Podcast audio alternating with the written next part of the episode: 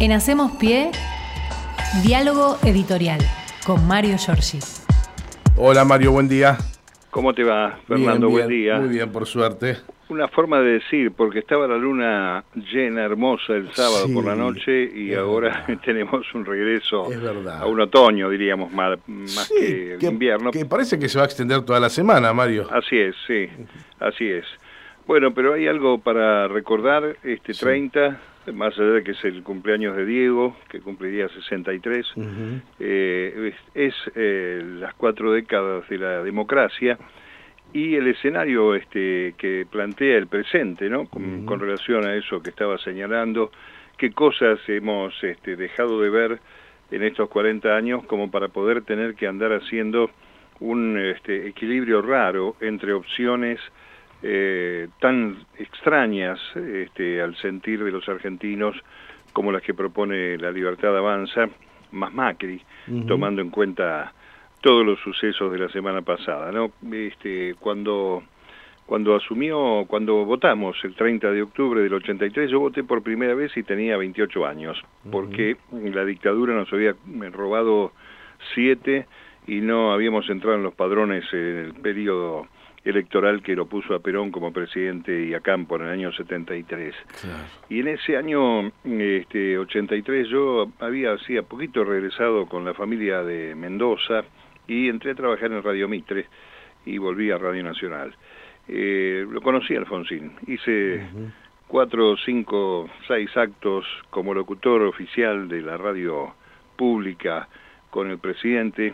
Nos eh, tocó en suerte viajar al exterior acompañando algunas iniciativas con el gobierno nacional democrático. Y la verdad es que eh, cuando uno mira la Argentina del 83 y se traslada al presente, hay eh, hitos, hay sucesos que no porque estamos disfrutándolos estén presentes en la vida de los argentinos, ¿no? Primero la, la vida en democracia y la libertad de expresarse y de poder votar después de 40 años, pero hay otras cuestiones que tienen que ver con derechos, a la educación, la ampliación de posibilidades en materia educativa, el fenómeno de la salud, cosas que por ahí sí están incompletas, pero que en el escenario que nos dejó el proceso más cruento neoliberal, que incluyó la desaparición de personas, eh, me parece que eh, hay que tomarlo en cuenta, sobre todo los veteranos. ¿eh? A mí me resulta muy extraño que la gente mayor que ha vivido la época que hemos vivido nosotros, eh, todavía tenga esta idea de este, optar por una iniciativa que trae retroceso como respuesta y no este Sí, sí. el avance del futuro. Así que yo creo que este día es, es un día muy particular para recordar que todo lo que estás diciendo, incluso las barbaridades más atroces a través de las redes sociales o de lo público, son producto de la lucha de las madres y las abuelas y del martirio de los 30.000 que son las bases que produjeron justamente el retorno a la democracia. No ha sido sencillo esto, que alguien te pueda putear en las redes sociales, maltratar este, y que no suceda nada, que nadie lo persiga, ni le haga cortar el pelo, ni lo baje del colectivo Claro. bajo las bayonetas, son temas que hay que tener presentes para saber de dónde vinimos para construir estos 40 años. Bueno, dicho esto, este, me parece que vale la pena destacar que esta semana va a seguir habiendo novedades este, tremendas. No son este, momentos de bajar los brazos desde el punto de vista de lo que viene en materia electoral, porque todavía hay un gran núcleo. Yo no creo en la aritmética en la política, está demostrado que no sirve, pero hay un núcleo antiperonista histórico que es el recurso permanente de estos sectores eh, impulsado por la derecha, por el poder real, ¿no? Es decir, el antiperonismo como único proyecto y después este, pasar por encima de todos los derechos de los argentinos. Eh, hay que decir que, este, a diferencia de lo que pasó en 2015, el escenario ahora está mostrando descarnadamente lo que van a hacer Sí. en medio de una carga violenta que no tiene antecedentes en las, en las anteriores elecciones presidenciales.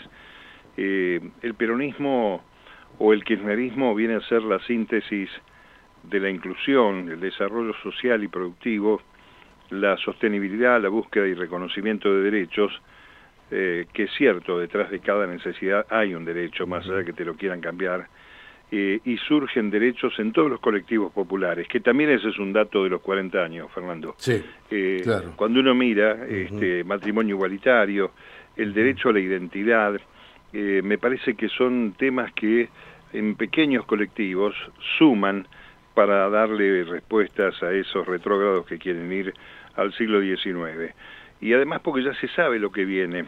Eh, y, y, si no te importa lo que viene, fíjate lo que le pasa al otro, al de al lado, al que sí le importa, porque viene ajuste, eh, lo que llaman recorte del gasto, que es la eliminación de ministerios, escuelas estatales sin voucher, pero también sin presupuesto, el congelamiento del salario docente, sistema de salud restringido o pago, eh, recorte de medicamentos, reducción del PAM, y bueno, lo que ya hemos dicho tantas veces, y además este, acompañado obviamente porque esto cierra con violencia la protesta social, este, la vista gorda ante la violencia institucional, cárceles privatizadas, eh, puede haber otro Santiago Maldonado, Rafael Nahuel, y por supuesto van a crecer grupos violentos como la Revolución Federal, espionaje ilegal, la consagración de la muerte en la lógica de terminar con el otro. Bueno, eh, esto es así y por más que algunos radicales este, tengan una mirada neutral, eh, hoy neutral eh, es casi sinónimo de traición en ese escenario, porque cuando Alfonsín en el 2007 les dijo que el límite era Mauricio Macri, y en Gualeguaychú se pasaron por encima el límite y durante ocho años estuvieron subordinados al macrismo, es curioso que ahí mantengan una neutralidad que es ese híbrido de la moderación que no, eh, no te lleva a ningún lado. Esa es la verdad, ¿no? no y, que terminan, por omisión, terminan avalando lo peor que tenemos hoy por hoy dando vueltas. Sí, porque además si la neutralidad es el voto en blanco, tampoco va a servir para prestar este, atención, porque es una forma de este, debilitar al que gane, cualquiera sea. Con el voto en blanco, pues no se toma el voto, el voto en blanco, se saca de la suma y después gana el que tiene más votos. Eh, no, no hay que descansar. Yo pienso en la mirada del gobierno popular, eh, porque está claro que los derrotados no están perdidos, que hay conspiraciones, que se preparan situaciones complejas como la pandemia, el dólar ilegal, el tema este de los combustibles y por supuesto siempre el tema de los precios. Así que no está escrito el final de, de la elección del 19.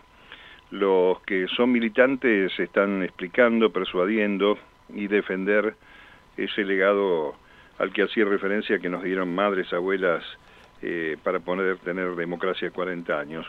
En términos eh, reales, este, hay una gran preocupación en, dentro de la libertad avanza por el protagonismo que está teniendo Macri. Eh, esto preocupa mucho al entorno de mi ley, este, está en dudas la dolarización, incluso hay un dato este, que es curioso, pero este, que tiene que ver con eh, quién es el importante en este espacio que ha construido en aquella reunión en su casa de Acasuso Macri. Eh, fíjate que el domingo le consiguió a las 21 en el canal que todos dicen que es de Macri, en La Nación Más, una nota a mi ley, y él en el mismo canal, pero a las 22, ¿no? Esta idea de que en la política el que habla último es el más importante, ¿no? El que cierra los actos. Eh, así que este, dicen que eh, mi ley eh, ayer apareció claro como un telonero de Macri, pero además este, esta idea de este, meter todo lo que es problema, en algunos casos sospechosamente, al servicio de la elección. El tema de los combustibles, con una denuncia contra uno de los diputados electos por la provincia de Córdoba, que es el presidente de la Cámara que nuclea las empresas de combustible, bueno, estas cuestiones, ¿no? Así que vamos a ver qué sucede eh, con esto. Y hoy, este, para ir completando la recorrida que hacemos mezcla de agenda con, con este, análisis político, hoy comienza a, a las 8 de la mañana, comenzó el escrutinio definitivo en las elecciones de la provincia de Buenos Aires. Ahí vamos a, ya se sabe que este, Massa recuperó más votos en el, en el conteo final de este, la eh, ciudad de La Plata, con lo cual ahí se estima un arrastre en favor de Julio Alac. Eh, hoy se, en, las, eh, en el escrutinio de hoy se empieza por la, la sección capital, que es la ciudad de La Plata, que es la primera que se cuenta, así que seguramente en la jornada de hoy va a haber ya una definición para saber si La Plata quedó en manos de Julio Garro o si vuelve el peronismo a comandar la capital de la provincia. Mm, hay ahí una puja de números, pero vamos a ver qué es lo que sucede. Y después, este, estos neutrales que citaba van a recordar a las seis el triunfo de Alfonsín y su legado. Algunos se le revolvieron un poquito las tripas con el tema del legado este, y lo que le hicieron a la memoria de Alfonsín. Pero bueno, qué sé yo, vamos a ver qué pasa. Va a haber actos en distintos lugares, este, mm, recordando justamente los 40 años. El que hizo una referencia directa y se recitó el preámbulo, que vos creo que lo repasaste ya, fue más allá en Tucumán. Eh, está este, Massa trabajando eh, con mucha tranquilidad, entiendo, y con este, bueno, gestión permanente. No es un dato menor el que haya combinado a las empresas de combustible que resuelvan esto entre hoy y mañana, porque si no, no salen los barquitos con los barriles de petróleo, ¿no? Sí, sí, estuvo, eh, me, gustó lo que dijo, me parece que aparte que tiene lógica, si el petróleo es nuestro, viejo, primero para nosotros, y lo que te sobre, mandalo. Claro, y hay una amenaza este, que vamos a ver si se este, desarrolla, que apoya esta actitud de masa, es una amenaza todavía no confirmada que podría haber un paro en vaca muerta a los trabajadores de, petroleros privados justamente contra las empresas. Es decir, se sigue produciendo pero no se distribuye, salvo que las empresas se pongan al día con este, el consumo. Yo anduve por Avellaneda este, en distintas estaciones de servicio el fin de semana. En algunos lugares IPF empezó a traer el sábado a la tarde combustible este, colas muy largas allí en, en la sede del Automóvil Club, la estación de servicio en la Avenida Mitre.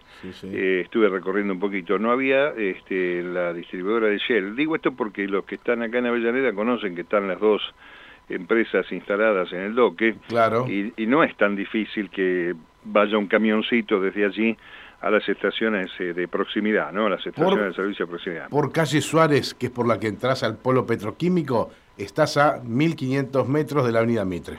Claro, por eso, este, digamos que... no, acá hay una especulación este, siniestra que tiene que ver con lo electoral y este, hace este, mella en el interés y obliga, ¿no?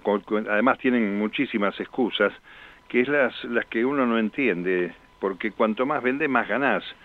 Siempre hay alguna retracción, siempre te paran este, la venta, el expendio, con algún objetivo que en este caso absolutamente obviamente es político. Vamos a ver si este Gabriel Gobornoroni tiene, tiene eh, nafta, valga, valga la contradicción para, para aguantar con el bloqueo, ¿no?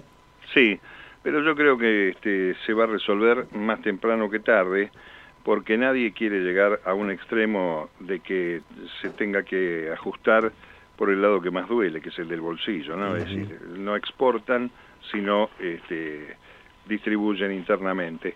Eh, es muy importante esto porque vamos a ver este, en la jornada de hoy eh, distintas este, manifestaciones en este sentido. La Secretaría de Energía no va a hablar, pero seguramente van a hablar los este, sindicatos. Ya salió Acuña a defender a los trabajadores de las estaciones de servicio, hombre que está alineado en el marco de la CGT con la candidatura de masa y este, no es descabellado esperar de acá hasta hasta el 20 hasta el 19 de, de noviembre estos 20 días que faltan para el balotaje que haya otras exteriorizaciones de estos muchachos amigos de este, armar el conflicto para generar malestar entre la gente, ¿no? incluyendo el tema precios, que, que nunca hay que dejar de tener en cuenta porque si hay algo que molesta y mucho es que tenga que pagar cada día más caro lo que necesitas para vivir, ¿no? Ahora vos Pero Mario, como en pocas horas hicieron desaparecer el tema del dólar de los medios para meter el de los combustibles, ¿cómo es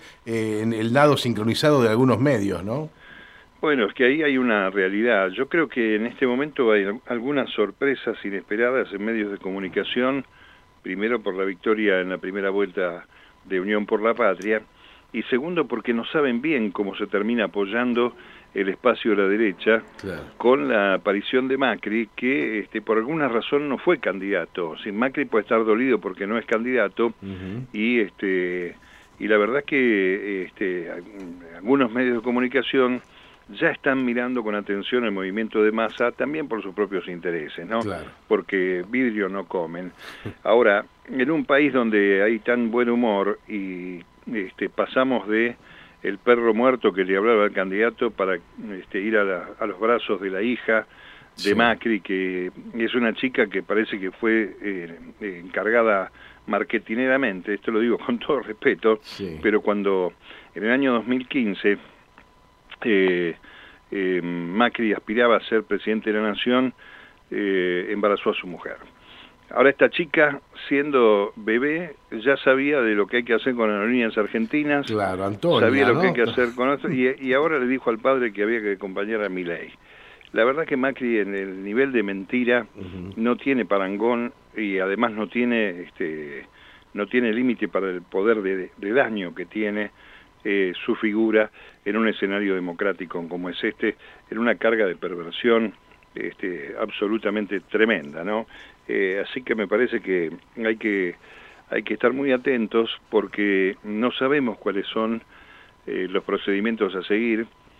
Tampoco sabemos qué pasa con el electorado de Miley que fue tan duro contra Juntos por el Cambio y este la bullrichización, como dicen ahora, de Milei, que lo transforma en una suerte de marioneta de tercer grado de Mauricio Macri, que se llevó puesto a la reta, que ayer este, salió con los tapones de punta contra todos los socios, porque esta gente además es de mm, neto corte mafioso. Son, sos fiel y sos ladero, está todo bien. El día que le pusiste una, un no como respuesta empieza a aparecer el riesgo de que el hombre que tiene carpeta, que anda a saber las cosas que espió a lo largo de estos años, qué cosas sabe y qué cosas puede manejar de los que hoy son sus adversarios. Eh, la lista de adhesiones al acuerdo Macri-Milei obviamente suma a los colaboradores inmediatos, a los Lombardi, a los Iglesias, a Laura Alonso, a Waldo Wolf, a todos estos sectores que este, aparecen eh, comprendidos por este abrazo de oso y vamos a ver qué suerte corre, pero yo creo que está bien alertar sobre todo los sectores militantes cuyos intendentes están hablando todavía de ir casa por casa, persuadir, hablar, porque hay este, posibilidades todavía inciertas respecto de cuál va a ser el resultado final de la elección a 20 días y con tanta este, con tanto poder de fuego de los enemigos de la democracia, ¿no? así es, así es. Bueno, esperemos que, eh, que estos 20 días no sean tan largos, Mario. En este escenario uno, uno va, o al menos yo, no sé si esto va a ser muy largo y tedioso o va a pasar rápido. Estoy ahí en una disyuntiva. Me inclinaría por eh, que se va a hacer largo esto. Sí, yo supongo que va a ser doloroso. Eh, me estaba olvidando, hoy a las 6 de la tarde, medio combinándolos para que lo digan, la DAI ha invitado a Milei, a Massa, también a Patricia Bullrich, que ya no es más candidata, y a Horacio Rodríguez Larreta, que es el jefe de gobierno saliente, para que expongan sobre su posición frente al tema de Israel.